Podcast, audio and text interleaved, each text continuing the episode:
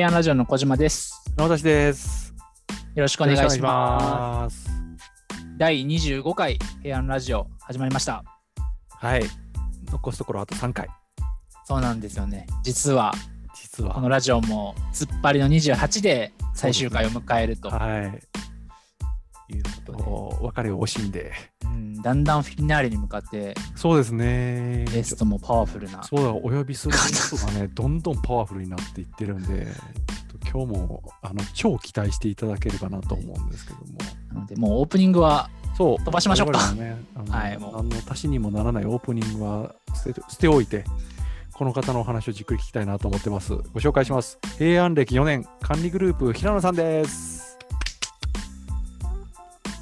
よろしくお願いします。お願いしますよろしくお願いします。えお願いしますー、平野です。今日はご招待いただき、本当にありがとうございます。何なんですか？結婚式のスピーチみたいな。いやいやいや、もう今日は天気もいいので、気持ちも晴れやかに頑張っていきたいとそう思いますですね。よろしくお願いします。よろしくお願いします。まあ本当私はまだ4年なんですけども、実際にサラリーマン生活は40何年、もっと50年近くなるかな。50年ですか？50年とは言わないけど、まだそういう感じで、えーまああのね、会社人生、まだ現役で頑張ってるというので、えーいやーまあ本当にね、幸せはいはいだと私は思ってます。あの働ける喜びというのは、やっぱり人間、年取ってくるとね、ありますね。あのいろんな意味でね、あのやっぱり人との出会いがやっぱ多い、働くとね。うん。やっぱりそこでやっぱり頭に刺激ができて、えー刺激を得て、えーまあ、まあ、常にこう若さをキープできる一つの要素でもあるのかな。平野さん、ちょっとね、伺いたいんですけど、は労働意欲ね、はい。もともとめっちゃ高かったんですか？えー僕、企業戦士でしたから。そ そういうのって自胸張って言う人。自分で言うことですか？い企業やいやいや、もうもちろんもちろん、働くことが全てだったからね。えほんまにやってたんですか？だから、正直言ってね、はい。もう今だったら絶対に今の若い人だったら、はい。もう基本的にはあの奥さんからもう離離縁され、離縁というか離婚されてもおかしくないって分かります？ええ。もう仕事ばっかりやって、例えばまあ単身でも、結果的にもう単身12年ぐらいやってるわけですよ。トータル。あうん、トータル。海外も何年や、海外は、えー10年ぐらいですね。ーええあ、10年じゃもっと長いよ、ごめんなさい。海外が10年で、国内では7年ぐらい。そうです。海外の方が長いんですか？そうですよ、単身はね。ええマジですか？はい、6台湾が3あー6年ちょっとと、それからアメリカが3年。一緒に行ったのはサウジだけなんですよ、3年じゃ。3年だけまあ、その間、全部かあの、まあ、家内に、はいはいもう全部子育て、教育、全部任してたんで、まあ、本当にこれ死ぬときはね、本当にすいませんって死んでたいと思ってるから、感謝とともに。いきなり死の感話謝のいや、本当にそういう意味ではね、仕事だけでしたね。だからよく、うんまあ今で言うと、子供とはあんまり遊ばなかったっていうか、まあ結構でも遊んだつもりやったけどね。まああ本人としてはね。そういう具合にな、まあうん印象で。じゃあ企業戦士って言っても良さそうですね。いやいやいや本当に、まあそんな感じで言ってたんでね、今はじゃあ絶対にこんなん否定されてますね、こんな言い方はね。昔。今の価値観だと、あね、まあまあまあそうなんです。だからそういう意味の価値観の人間が今ここに来てて、ものすごいあのギャップを感じながら、あの一生懸命いそうですよね。うん。うんまあ、そういうところもあるんですけど、まあでも根底ににあるもんはやっぱり変わらないのかもわかんないですけどね。ぱり。ああ。うん。部屋と接点があるっていうことですか？あそうそうそうそう。ええ。えでもなかなか変えられないじゃないですか。今までやってきたこと。をうん、っていうのを。そうですよ。だってかなり変わってると思うんですよ、うんその変わらない変わ企業戦士だった頃から比べるとね、はい。そのなんか戸惑いとかないんですか？だって僕たちでもありますよ。うん、こんな感じみたいな。うん、だから、まあ逆に言うと変な言い方ですけど、ちょっとまあ今の若い人は甘いなというか、失礼しましうんた。大変申し訳ないです。そういやいやいやいや、やまあ本当そうですよね。そう見えちゃいますよね。っぱりもう、まあそういう意味では厳しいえーまあ、世間の中をくぐってきてるという意味ではね、いや、そうですよね。文字通り戦士っていうね。うん、まあそういう感じでしたね。だからやっぱりね、あのーまあ仕事だからしょうがないけど、やっぱりそういう異国の地へ行くときはやっぱりかなりストレスがたまるわけですよ。へすごいえ。厳しい。あの人間っていうのはやっぱり、あのーそういう慣れるまでは僕自身思うのは半年間はやっぱり絶対にですねものすごくあの苦しむんですよその地に行って、えーそのせやり方とかそのいわゆるうん一つのなんていうか文化というものにある程度、うん。適合していく。適合ね。実際にはこうピタッとはしないんですよ。あんなとこ例えばサウジなんか、うん。まあまあま文化なんて合わないんだけど。でも合わせていくというね。あ。え、それどういったところでそんなに困困るというか、一番ギャップ感じられたんですか？それは宗教が全然違うからギャップはものすごくありましたよ。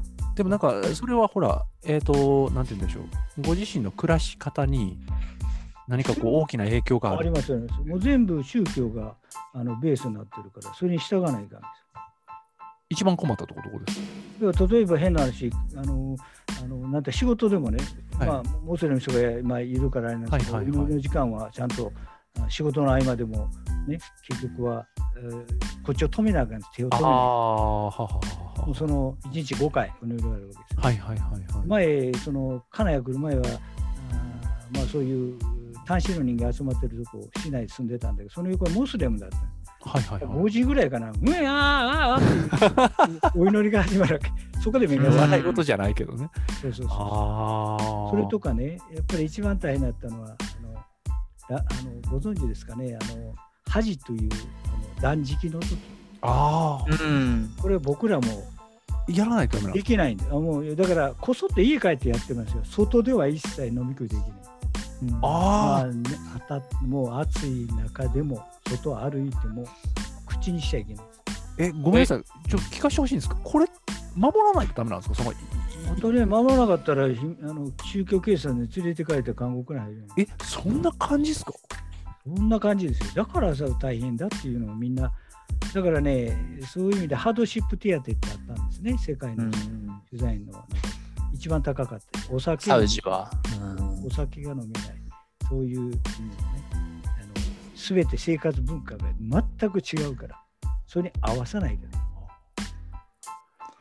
あれきつかったですよ。でもそそこに行かれてこう学なんていうんですかねやっぱり全然社会のシステムが違うところに行かれるとなんかね幅も広がるというかこう前提もね違うし、そうなんですよ。すごいいい経験まあ、そこでだんだん慣れ強くなるっていうのかな、やっぱりあのそういうのもありますよね。うんでも大変なのはやっぱりね、あのあそういう常にまあそういうある程度、まあ怯えるっておかしいんだけども、あのやっぱり我々はどっちかというと異国人なんですよ。はいはいはい。の人間がもうまあすべて。牛耳ってるというか、それ以外外国人は全部あれやるからもう、簡単にあのしょっぴっていかれるケースもあるわけですよ。しょっぴかれるですね。うんだからもう僕らは家内とはいいんだけど、普通の女の人と、まあ職場には絶対女性いないですからね。女の人と、えー例えば食べ物で喋ったりしたら一発もう捕まるう。ええそうなんだからローカルなんかはそういうの捕まって頭丸をされて、まあ、韓国まあ、あの掘り込まれるわけですよ。それをあ要は引き取りに行かないからで引き取るとも連絡できないからね、看護入ると。はいはいはいはい我々にそうですね。大体携帯でもあるわけじゃない。はいはい。で、なんか金払って誰か紙渡してここに連絡してということをやって、つまあ、そこにいるって分かるんですけどね。はあ。過酷。もうすごいですよ。暑い国やし、宗教のあれはあるし、もう大変です。お酒飲めないっていうのもきついんですよ。お酒飲んで捕まった人がいましたからね。あ、うん身近にですか？うん、もうその時にね、ええやっぱり絶対に経験しないと分かんないです。まあこれ、あのね、あの普通の人はえ？っと思うかも分かんないけど、そういう意味では貴重な、貴重な体験をしたんで、お酒飲むとこういう話が盛り上がるから、そういう意味で良かったですね、こういうのいや、今となってはですけどね。今となってはね。そうですよね。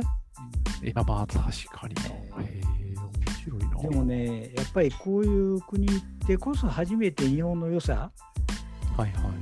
あの変な話、家内も帰る時なんかでも、富士山見たら、まあ、あのもう涙が出てくるとか、やっぱり日の丸、その時は JAL じゃないですか。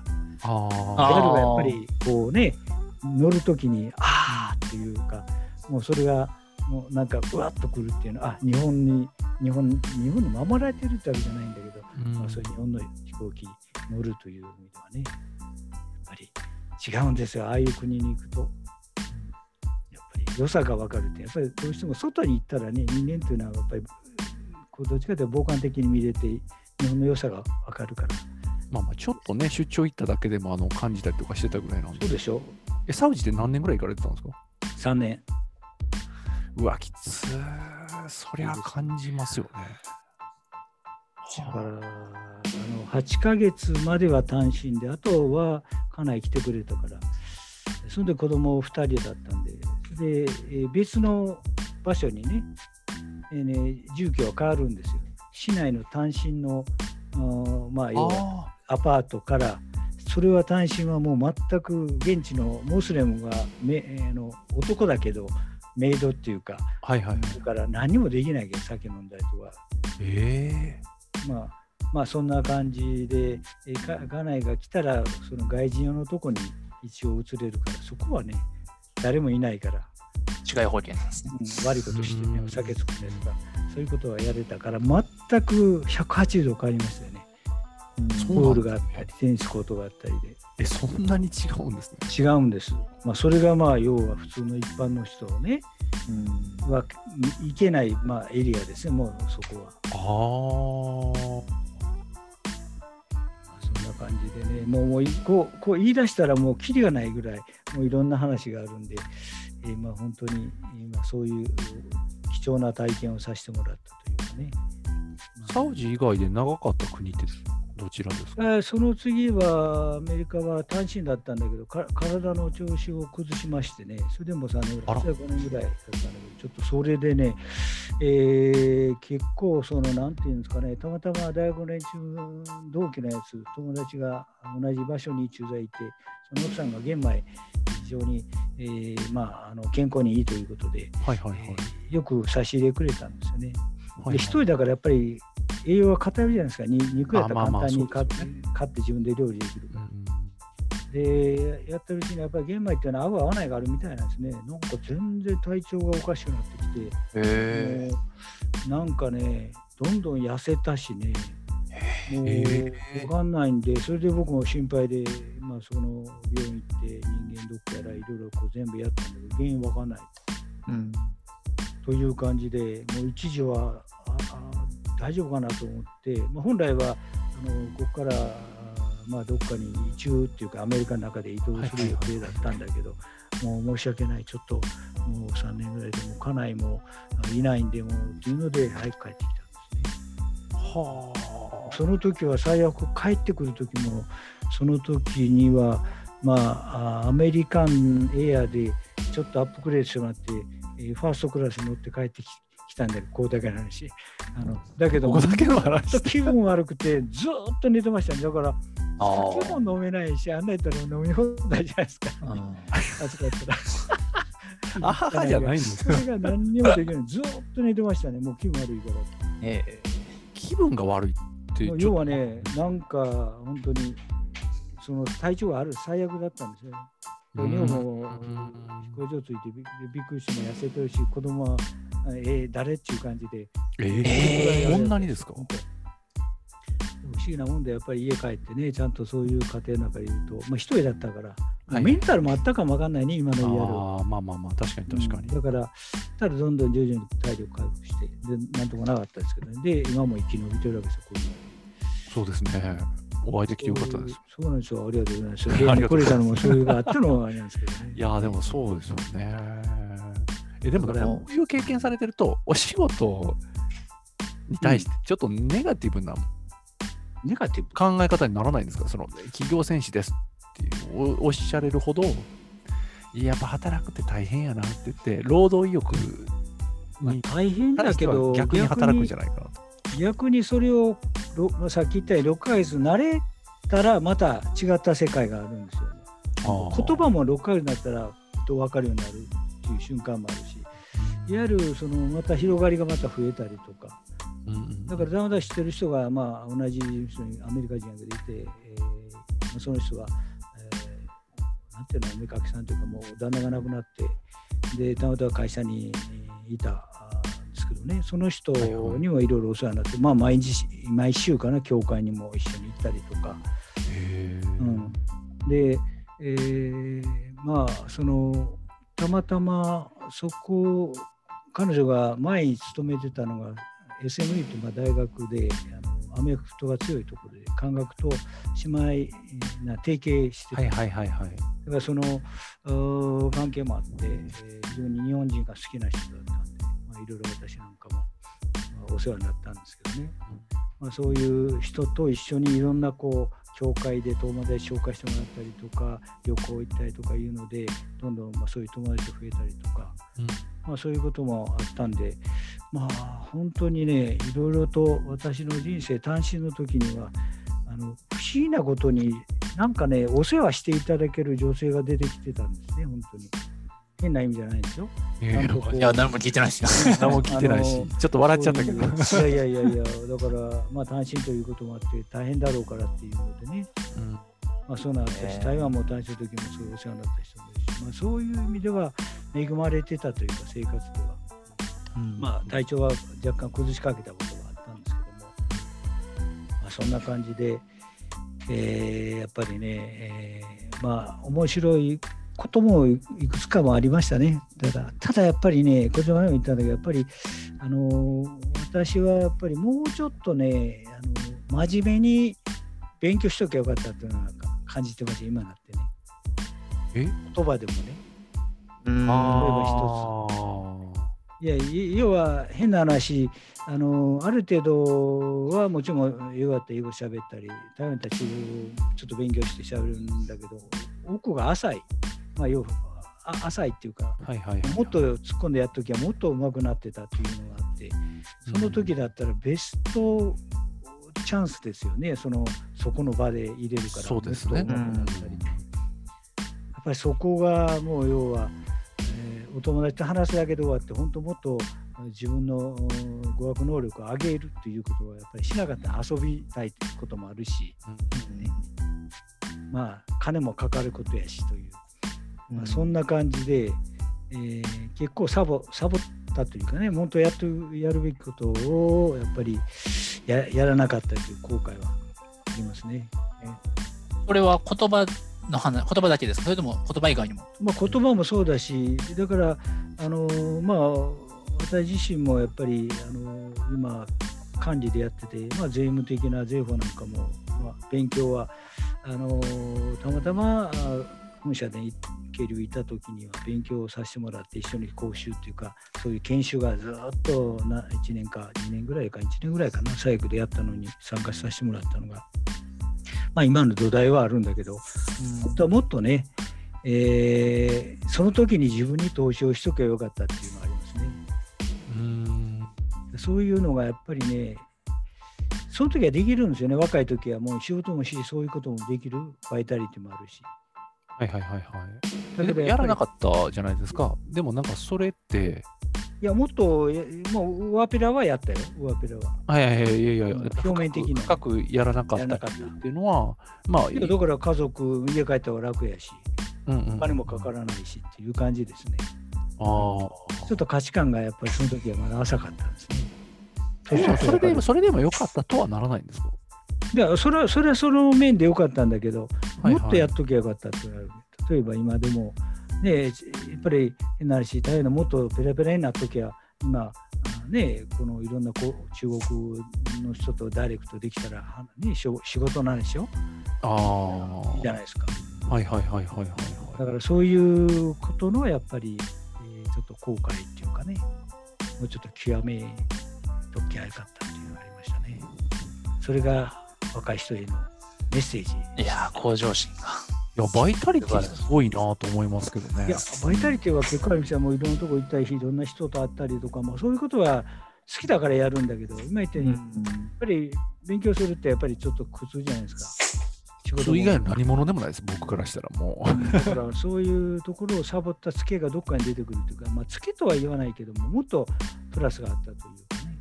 うん、でもなんか望まないというか、そこをほら、えっ、と、見つめなくても済むわけじゃないですか、はっきり言って。まあそうですよね、苦労、えそれによって何かこう実害があるわけじゃないし、そうそうそう。だけども、後になってやっとけばもっと活動範囲が広くなってたと。これがすごいですね。なんか、うん絶対的に僕と違うとこやなとそれ思います。は、それはそうじゃないよ。誰でもそういう向上心は持ってるはずだけどね。そうですかね。それは考え方次第で、あのねあのああの、それを表に出すか出さないか、やっぱり人間ってのは成長したいと思ってるじゃないですか。まあ、言葉だけじゃないですよ。対象がね、違うかもしれないですよね。そうそう対象あーまあ仕事のことなのかそうじゃないかみたいな。はいはいはいはいはいはい。まあ今なんて僕らもっと点数うまくなりたいってあるやん。それと同じような感じですね。平野さん120歳ぐらいまでいきそうですね。いやいや、もうダメです、私も。いやいやじゃないでしょ。あと10年ぐらいじゃないかなと。いやいや。でも平野さん、他になんかこう、まあ、過去ね、あの大手の商社とか、海外行かれた経験もあって、こう、今の平安の若手とか、若手だけじゃなくても、ね、ぜ全社員にでもいいんですけど、うんこう、伝えたいとか、えーメッセージとか、こう、もっとこういう風にしたら仕事面白くなるよとか、ああ、それ聞きたい。なんか、ありますかね？まあ、基本的にはもう何回若い人言ってる好奇心をやっぱり強く持持つっていうか、何でも興味持ってるものはどんどん深掘りしていった方がいいと思うんですよね。ところが枠が小さくなってしまうと、要はそこから出な出たくないっていうか、だんだんと居心地が良くなって、はいはい外はい。に一旦出出ると意外と面白いというか、まあ冒険じゃないけどね。あー僕らってあの私の仕事柄もう要は守りだからずっとデスクで守るねそういう仕事が多かったけど、やっぱりあの初めてやっぱり外に行って海外で、まあ、そういうう枠を取っ払って、まあ、新たなそういうねあのまあその事業会社の設立とか作ったとかね、まあ、そんないろんな新しい上限なんかのあ、新規事業ですよね。そういうのをやることによってやっぱ面白みを感じたというのをやっぱり皆さんにあの分かってもらいたいっていうかね、こういうのがや面白いよと例えばね将来的に。ただそういうのをじゃあ一緒になんか作りませんかという話を持っていって実際に形を作る。うん。それが全円と今も続いていればすごい嬉しいでしょうん、まあ、そうですよね。うん。まあ要は自分のな、変な大げさやけど芸術家じゃないけど、まあ、そこにいた証がそそういうのが形になって残ってるというか、うん。まあ、だから何でもいいんですよね。何でもいいんですよ。ここの部屋で自分がなんかいた証がなんかこう、うん。新しいものが出来上がったら僕そういう非常に、えー喜び一種の喜びだと思うけどね。いや、まあまあ、それはね、本当にそうなんですけど、もう、怠惰になりたいっていうのが、もう買ってしまうんですよ、僕。うん、あのそれでもいいんですよ、ずっと。ただ、後でどんどん年取った時に、それでよかったかなと思う時に、もうね、ほら、水本に帰らずで。えーそうですよね。だから若い言われるから結構重いなと思って。いやいや、若い時に苦労してるやつほどやっぱりね、うん違うなというのがありますね。まあ、そうですよね。やっぱり僕は外にいた時に、やっぱりその若い人はすごいなと思ったのは、もう、要は辞めるのは辞めるんですよ、ちゃんとした入ってして、辞めて違う学校に行って、また、あの能力つけて違うところのポジションにまた違う会社のあどんどんあ、そういうステップで、ステップバイステップで、こう、どんどんどんどん上がっていくってでって、給与も増えていくというか、はいはいはい。だから自分に対して投資をやっぱり金かけとるんですよ、海外の。やっぱり、うんその国なんかに対して信じられない人はね、自分だけがもう、やっぱり財産やと。はあ。だから海外行ったらアメリカも行けるし、どこでも行ったら通用する人間。やっぱりそれはすごいなと思う。日本だったら、あのね、終身雇用なんだけど、守られてるから、そこ何もしなくたっていいじゃないですか。そうですね。いまだにまあそういったものが残っているところもありますよね。まあ、そういうところが、うんまあ、私も同じですよ、船田さんみたいに若い時はそういうような傾向にも強かったんで、今後悔してるがもうちょっとっていうかね。ええ重いなあそれとなんかやっぱり何でもやってみることにリスクを考えないで失敗してもいいと、ここは今そういうのでどんどんそういう組織になってるじゃないですか。昔は会社っていっぱい、一回失敗したらもう敗者復活はなかった時代だから。はいはいはいうん今はできるから、あこういうのやったら面白いなっていうのをやったらいいんですよね。最高ですよね。うん、そう。何でもよろしくって。そうそう会社会社のお金で。そうなんですよ。言い方でよね、それがなんか自分ではちょっとそこら辺の面が知識不足なんでやれないんと勉強させてもらって、えーそういうものを今度やったらどうやという感じですよね。うんそれがやっぱり自分の成長とともに会社も成長するよね。と思いますよ。モチベーションの火種をこう絶やさないどころかそれをこうさらに強く燃やす方法って人生の先輩として聞きたいんですよね。燃やすっていうか、まあ面白みを感じるっていうことですね。面白さを感じたか、過去にあれば、うんそれがやっぱりモチベーションになって、また何かやろうかというか。やっぱり楽しかった、まあもちろん苦しいんですよ、途中は。はいはいはいはい。結果的に終わったら良かったという、良かったという気持ちが継続してれば、またやってみようかなという、あれが起こるかなという。成功体験ってことですよね。です。です。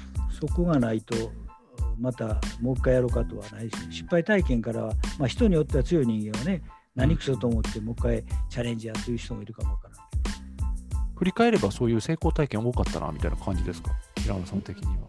ど。あったというか、まあ、それは、いや、失敗ももちろんどんどんやってるんですよ。今、ことしか覚えてないかわからないけど、まあ、そういうのがあったんで、えーやっぱりまた何かやろうかといううんまあ、ここ部屋に来てもね、なんかこう変えていくという喜びっていうのは自分自身があのいろんなものを関与できて、会社がどんどん変わって、いい面に変わっていくという、まあ、そのなんか現実変わっていく姿を見たら、ああ、よかったかなと思うじゃないか、自分を、うんあのなんていうか、認めるというか、自分の自己を承承認してるというか、それやたら言いますよねうん平野さん。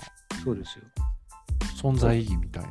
うん、そうですよ。ぼ僕はねはあの、そういう働かしてもらってるという気持ちも常になるわけです。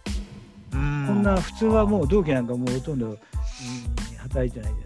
そういう場をいただいてる喜びっていうのそれは感謝してるんですよ。今の若井さんなんかにはそういう実際にね、いや、いいですよって言って、もうおそらくそうなかったら今はもう本当に、えーもう認知症でどっかでなんか知らないところでロート回してるか分からないけど。ちょっとちょっと笑えないですね。お も笑えないんです。その if もしも笑えないんです。感じでいろんなまあ経験をしてきた中でまあ本当に面白かった面もあるけど大変だった面もあるけどただまだねなんかやんなきゃいけないという気持ちが残ってるからここでちょっとねあのいろいろやらせていただいて。すごいな。あそうひら平野さんのその今までのそのチャレンジをお伺いしてて、こう次のチャレンジ、うん。平野さんご自身のチャレンジ、そのプライベートでもいいんですけど、会社のことでもどういったことがあるんですか？プライベートはね実はあんまりさっきの企業選手じゃないけどあのプライベートで、ね、やりたいことはあるんですよ。だ例えばまあ変な話。あの昔からまあ壺には興味があったあの陶器ね。あ、ツボ？急にき面白い、やまあそういうのやりたい。売られます？思うと売り？ないですよ。思うとじゃないですよ。えー、え作ら作られるんですか？ろくろいやいまやいやいや、まあちょっと昔絵を描いたりとか、そういうちょっとやったことがあるんだけど、それよりも最近はね、壺で、まああの、まあ、ろくろなんかでやりたいというのもあったんだけど、今はガラスの方が興味あるんだよね。え、ガラス服と？ガラス細工、要は変なガラスで透明のガラス。透明じゃなくても、まあそういうのはあるけど、そこは極めたいというより、私はね、そういうのが本当に合ってるかどうかわかんないんだけど、まあ、そういうのも興味あるといえば興味あるかな。あの山根さんがか、まあ、歌舞伎が興味あるというのは、あそこまで、えー奥深く入ってないからわかんないんだけど、えやっぱりいいなと思うガラス細工ね。うん。うんー、ガラス細工。ボヘミアンなんかとかあるじゃボないですか。ヘミアングラスとかねはいはいはいはい。やっぱりでそ特にあの、えーそのなんだっけあの鹿児島のなんだっけあのグラスあのカット東京のあのもうすぐ忘れるそういうのがああ、キリキリコ。キリコキリコですあれはいいですよねへえ。そういうのは好き。だからね、最近はね、やっぱり壺なんかでガラスのが、が壺ってもう焼いてどうなるか分かんないじゃないですか。まあまあね、それが良さだという人もおられそますけどね。僕らそんなもん極められないから、ガラスやったらある程度自分で形を作っていけるからね、そのまま。いや自然に任せるケースなんて自分の腕だけやから。まあ、えそういうのプライベートで言うと、ガラス？ガラス。すごい面白い。ガラスマジっすか？ええすまあ、ごいな。そううの興味あるから、まあ終わったらなんかそういうのもやったいなとは思うけど、どうなんかわかりません。え、い終わる、終わるってなんですか？や、もう人生終わる。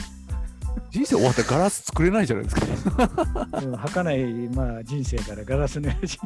何を、何を言ってるんですか えまあ、でも場合あのあと、ね、仕事なんかでもね、なんかやれることはないかなとは思ってるんですけども、まあ本当にあの実際に私が手を動かさなくても、そういう刺激を得て、その後やってくれる人がいたらいいなと思ってるんですよ。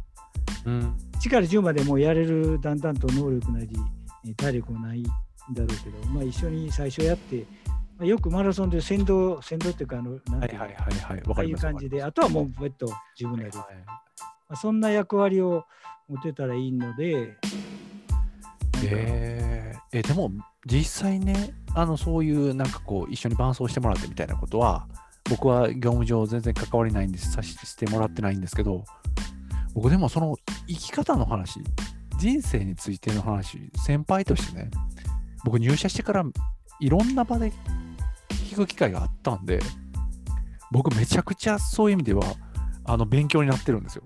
あそうなんですか。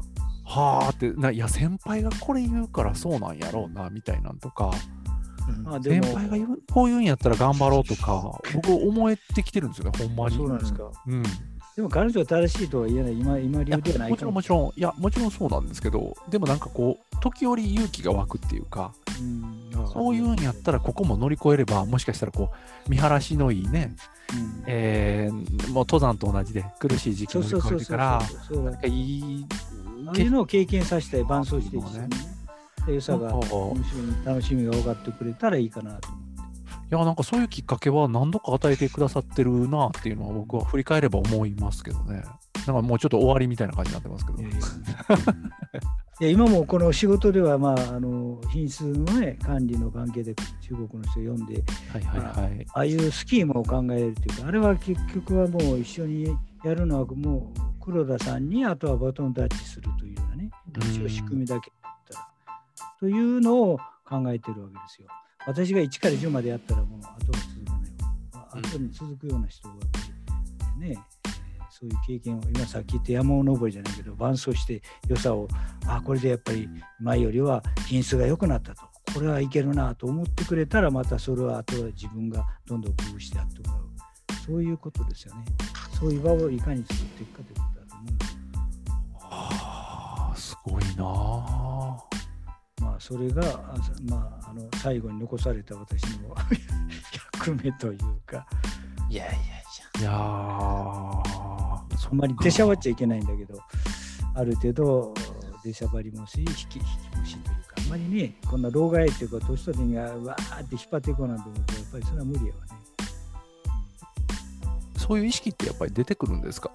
やっぱりね、あのつないでいかないといけないみたいな。あ、つないでいかないと。いや、そそうでないと、私がこんな人間、いつかん亡くなる人間やったってダメですよ。そういう人を作っていかない、育てるっていうか。でもなんか考え方としては分断してもいいわけじゃないですか。もう、はい、俺の役目大終わりみたいな感じで、あの、次、次にバトンを渡すっていうのはそんなに意識しなくても、本本来はいい、別にいいわけじゃないですか。まあ言い方悪いですけど。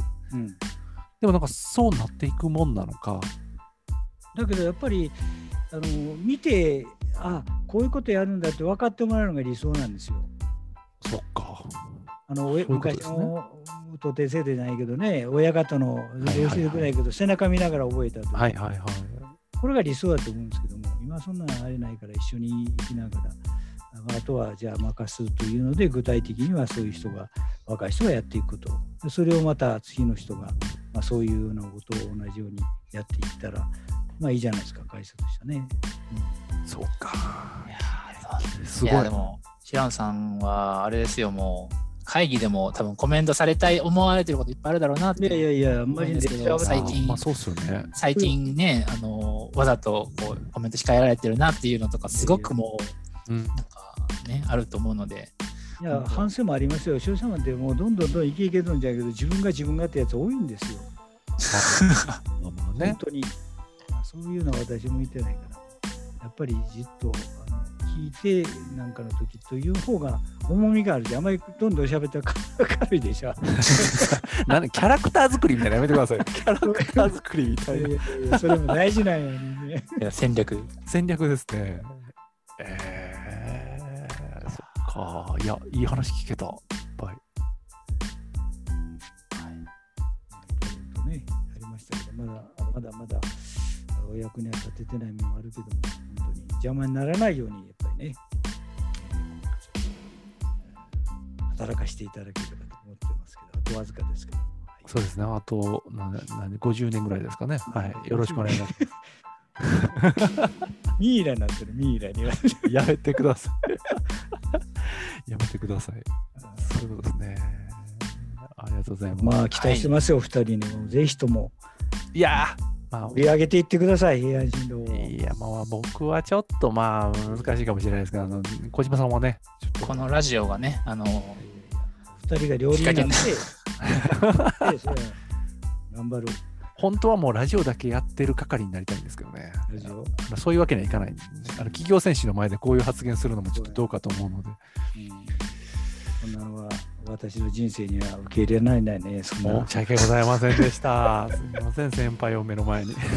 というこということで、あれですかね、はい、平野さん、実はこの30分後にあの昔の同僚とズーム飲み会がそうなんです。ズーム飲み会があるっていうことで。お酒用意しながらね、すみません。調子悪いけど頑張ります。そうですね。あのお体には気をつけて。ありがとうございます。今日はこういう場を招きいただきありがとうございました。いやこちらこそありがとうございました。あのこれからもあの僕たちの前を照らして、えー、いろいろ教えを えっといただければと思いますので、引き続きよろしくお願いいたします。ありがとうございました。ありがとうございます。はい、ではどうも、ここで失礼いたします。はい、はい、ありがとうございます。失礼します。ということで、平安ラジオ第25回は、はい、すごい偉大な回になりましたね。平野さんの独壇場っていう感じでしたけど、いやでも非常に有意義な時間でした。ね、これもう最終回にしますか？なんかっていうぐらい なマジでそんなレベルやね。うん。なんかこれのあたりのなんか茶番 ちょっと待って待って待って。呼びにくいから。呼びにくいですよね、この後。ちょっとこれは要検討ですね。これが28回になるかもね。26回って散々言って、あ、じゃあ25回って散々言っちゃったけどさ。28にしときましょうか。編集できへんからね、これ。